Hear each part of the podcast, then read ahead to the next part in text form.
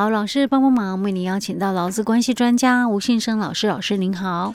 佳慧你好，听众朋友大家好。好，所以我们今天继续来谈有关于那个职场夜间工作的安全卫生指引，对不对？嗯、那我们上一集有提到那个重点查核部分哦。对，老师有特别已经讲了第一大项的，就是有关于工作场所的设施跟管理。嗯、那这个我觉得，不管你是不是老板也好，或者是你是管理阶层也好，都要特别注意，因为这个就是可能是治安署会去查核的一些重点项目。哎，对，而且它是。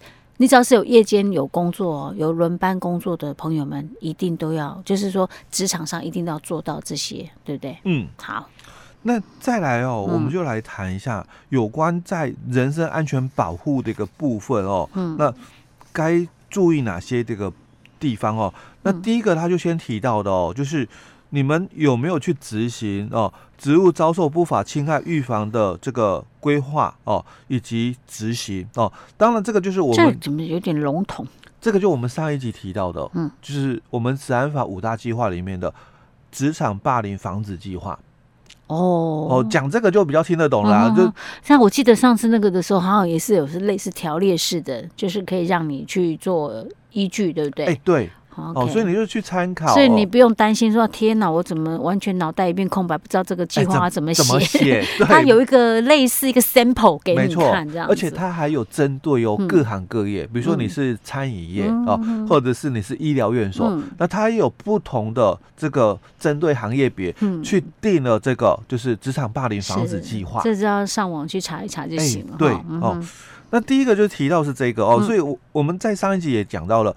职场霸凌的部分，它其实是两个区块的，内、嗯、部的职场霸凌跟外部的这个职务遭受不法侵害的部分哦，嗯、就可能是一般的客人啊什么的哦。嗯、那第二个就是你有没有建立有效的人员的一个进出的一个管制的一个措施哦？嗯、那这个管制的一个措施哦，当然提到就是你可能有访客登记等等啊，那有些公司它可能就是直接怎样？委外外包出去了哦，那保全的一个委外哦，这个也都算是了哦。那可能这种都是在比较规模比较有的一些公司啦。那像我们呃便利商店哦，我才一个员工嘛哦，那那我又是开放式的空间，因为对啊，我怎么做人员哎对 进出管制？对对对哦，所以他有提到了哦，就是说这个。有些啦哦，所以等一下我们也会针对哦、嗯、哦这个零售业者的一个部分来谈哦。对，那就接着就要谈的哦。嗯、那我们针对这个零售服务业、餐饮业这些的这个职场暴力风险的管控事项里面哦，嗯、就提到了。那第一个。你有没有跟我们的员工哦去清楚的宣导哦，安全第一。哦哦，不要像之前那个嘛，因为他都是去劝客人，对不对？哎，你要戴口罩，你要干嘛？就惹怒了人家，对不对？哦，但不是说他的行为不好，你你你太热心了。哦。但现在真的啦，以前我们都讲说热心很好，但是有时候现在都会。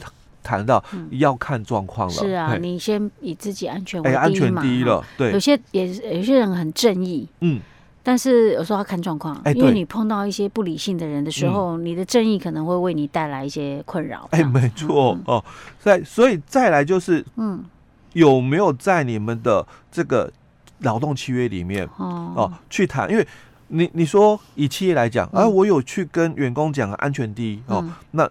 你有没有很清楚的，就是宣誓在哪里？哦哦，所以他就提到了哦，那你有没有在你的契约，嗯，或者是你的管理规章里面谈到这一点？对，因为有些劳工会说啊，我如果没有做到啊，可能公司会认为我没有做好我的职务啊，等等。嗯，嘿，但是我明明是希望以我自己人身安全为第一，所以他这次讲的很清楚了，你必须要在你们的。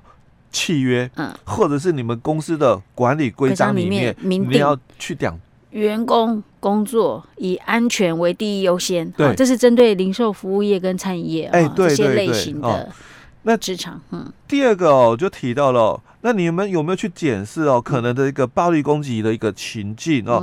那检讨现有的防护设施的一个有效性。嗯，哦，那可能我也。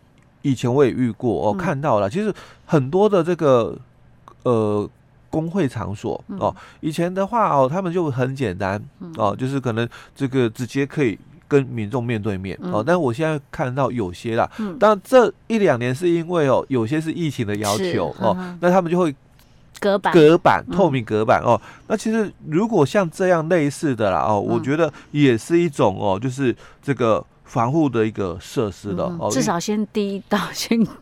简单一个隔板，欸、对，可这这还是要看行业啊。对，这要看行业别的了哦。那第三个哦，就去谈到了哦，他说是否已经评估运用现有的科技以及可用的一个资源哦，那结合各种的防护的一个方式来降低这个暴力事件发生的一个风险哦。那当然这个。也是一样，你可能就是透过很多的一个东西、嗯、哦，比如说呃，我们有监视器在，嗯、那因为柜台，嗯，哦，直接就照着监视器了哦，嗯、可能有些人啊、嗯、啊，因为看到嘛，有监视器，比较不哎不那么冲动了、嗯、哦，那。第四个哦，就谈到哦，那是否已经有建立哦通报机制以及警民连线哦？嗯、那确保通讯设施的有效性哦。嗯、但我也看过有些哦，嗯、就是因为有警察定点的巡查、嗯、哦，那其实那边就比较不敢有什么暴力行为发生。是哦，那这样子吗？哎，这种因为毕竟哦，固定一个小时或多久来查嘛、嗯、哦，那比较哦有也有一些的就是说不敢啊，至少可能他。看到了不敢，但之后又回来也有可能哦。但是至少在当下哦，嗯，我我我们是安全的。像我知道说，像有一些店家哈，或者是有一些工作场所，他可能就会直接很大的一个贴一个，可附近派出所的电话。哎，对，立刻有状况马上拨电话。嗯，哎，就是他会很明显让你看到电话。哎，对，好，有什么状况你就不用再去想说，哎，这派出所电话是几号？没错，没错，直接立刻就可以打了。那甚至直接是用，就是说按键式的，对对对，一按就可以那个对。就连线到那边去，然后这当然更好，因为你又不用在那边按按脑半天，万一又按错。嗯，OK。好，那第五个就谈到哦，那你们是否哦有配置适当的一个人力哦？那建立这个紧急处理程序，以及提供这个适当的一个个人的防护以及这个警报器具哦。那第六个是谈到哦，那对于不幸发生。遭受这个暴力伤害的工作者哦，那是否有提供必要的这个医疗这个照护、法律咨商以及心理辅导的一个协助哦？那当然，这里我也要谈哦，因为我们在呃新闻事件里面，嗯。哦，我们就有看到，就是说这个受伤的两个这个超商的一个员工哦，那基本上当然他是在职场发生的哦，那他一定是职业灾害哦，没有问题，因为我们在治安。法里面哦，嗯，他讲的是你工，呃，我们讲就是这个工作者，嗯，你在你的劳动场所，因为里面的建筑物、机器设备哦，气体、粉尘、原料等等这些东西所导致，当然它不是哦，但是它是因为在。作业中，嗯哦，所引起的嘛，好像看起来也不是哦。那第三个就谈到那其他职业上原因哦所导致哦，但是他这个是很明显，因为外来的因素哦，外来人力哦。那所以在我们的呃劳保的一个认定，呃，伤病审查准则里面，它确实有这么一个规范在，因为他人的原因导致的伤害哦，那这个是职业伤害，劳保的给付绝对没有问题哦。那以雇主的。部分就是他是不是职业灾害？嗯哦，当然他是因为工作所导致，因为受到外人的这个伤害嘛。哦，那他的工作，因为刚刚讲过，治安法看起来好像不太有关联哦，所以我们也在节目里面分享过职职业灾害的认定。我们跳脱法律的一个解释里面，当然我们就是从业务的。执行性跟业务的起因性、嗯、这两个来做判断，两个都有叫职业灾害嘛？嗯、那我现在确实是在工作的时候，嗯、哦，所以这个业务执行性没问题了。嗯、那业务的起因性呢？就我的工作有没有可能遭遇这样的一个事故？哦，那这个事故有没有可能造成我身体某个部位的一个受受伤？双、嗯、因果关系。如果说以超商店员量，我觉得有啊。哎、欸，对，而且我会跟顾客接触到嘛，对，就有可能。而且这种，在这一次的嗯，治安署的一个作为里面哦，嗯，他很清楚就跟我们做了就这个舆论的一个这个讨论嘛，嗯，三天内他就做出来了哦，就是职场夜间工作安全的一个指引，嗯，所以代表就是业务的起因性已经具备了，是哦，所以这个绝对是职业灾害哦，没有问题。所以职业灾害的话，等于说雇主也有那个责任呐，哎，对，来照顾这个员工。对对对，没错哦。那在第三个哦，就谈到哦，那生理健康的一个管理的部分哦，那我们在生理这个健康管理里面哦，他也提到了，那你是不是有依照你们工行业别了哦的一个工作的一个形态？纳入异常的工作负荷触发疾病的一个预防的一个对象。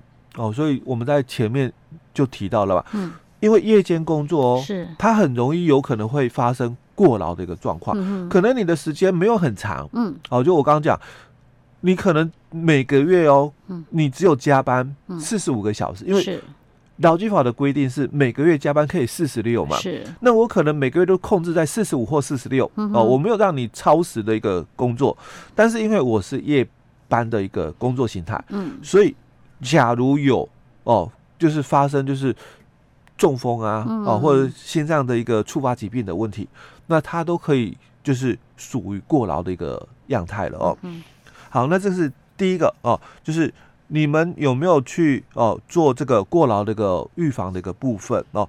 那第二个哦，就是对于健康已经出现明显异常的工作者，那有没有做工作适性的一个评估或者工作调整的健康管理哦？因为这个一定要通过哦这个。医师的一个健康的一个检查、嗯、是哦，评估说他适不适合在做夜间工作、嗯、哦，不然的话，就我刚刚讲嘛，过劳这个问题、嗯、哦，适不适合？所以等于是说，像这种状况，可能劳工自己要注意。哎，对，你去就诊的时候，你可能要类似去类似那种什么职业伤害什么的那些门诊去评，请医师评估看，他说我现在这种状况，或许可能跟我的工作形态啊、工作时间什么都有这样，是是不是有？因果关系的哈，甚至哦，因为我们这个职安法的一个规定嘛，嗯，明年开始哦，我们节目也说了哦，五十人以上公司，明年开始你就要做那个产后管理，对对对，那你们本来就要做，那每一定的时间呃，每个月嘛哦，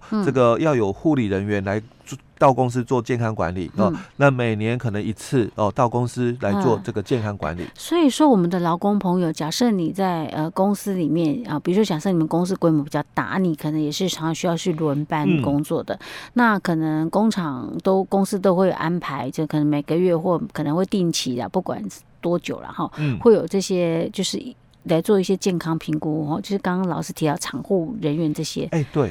你有什么问题要记得反映出来，那不要浪费这个机会。对，那在这里哦，因为是健康的一个问题哦，嗯，所以产生了这个工作调整、职务调动。是。哦。基本上我是觉得了哦，像这种的职务的异动哦，员工不应该去拒绝才对，是哦，因为他是考量到你的身心健康啊，对对？对对哦。那再来就是第三个，我们一直谈到的，在今年三月哦，嗯。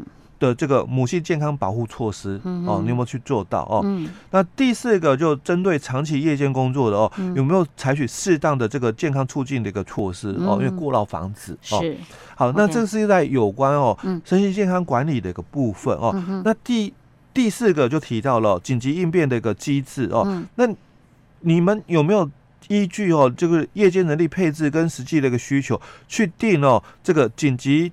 这个疏散的程序，或者是建立紧急的应变机制跟联系的窗口电话、嗯、哦，这是平常的演练。嗯、再来第二个，有没有因应哦这个紧急的一个状况哦？那你们工作场所是不是有设置这个危险避开的一个空间，或者是安全的一个区域出来哦？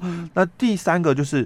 针对哦可能发生的这个暴力或抢劫伤害的一个工作场所，嗯，那有没有建置紧急的连线通报、警报或者是监控装置？嗯、哦，这个是在。这个跟我们的第一项的什么工作环境那个也有稍微有点相像。哎，对哦，那再来最后一个就谈到教育训练了。嗯，那你们有没有针对这种夜间工作特殊性、危害评估等等去做适当的一个教育训练出来哦？那有没有定期实施？嗯，而且有没有去评估这个成效的一个问题？因为你要看嘛，跟预期哦有没有落差哦，要调整哦。所以我。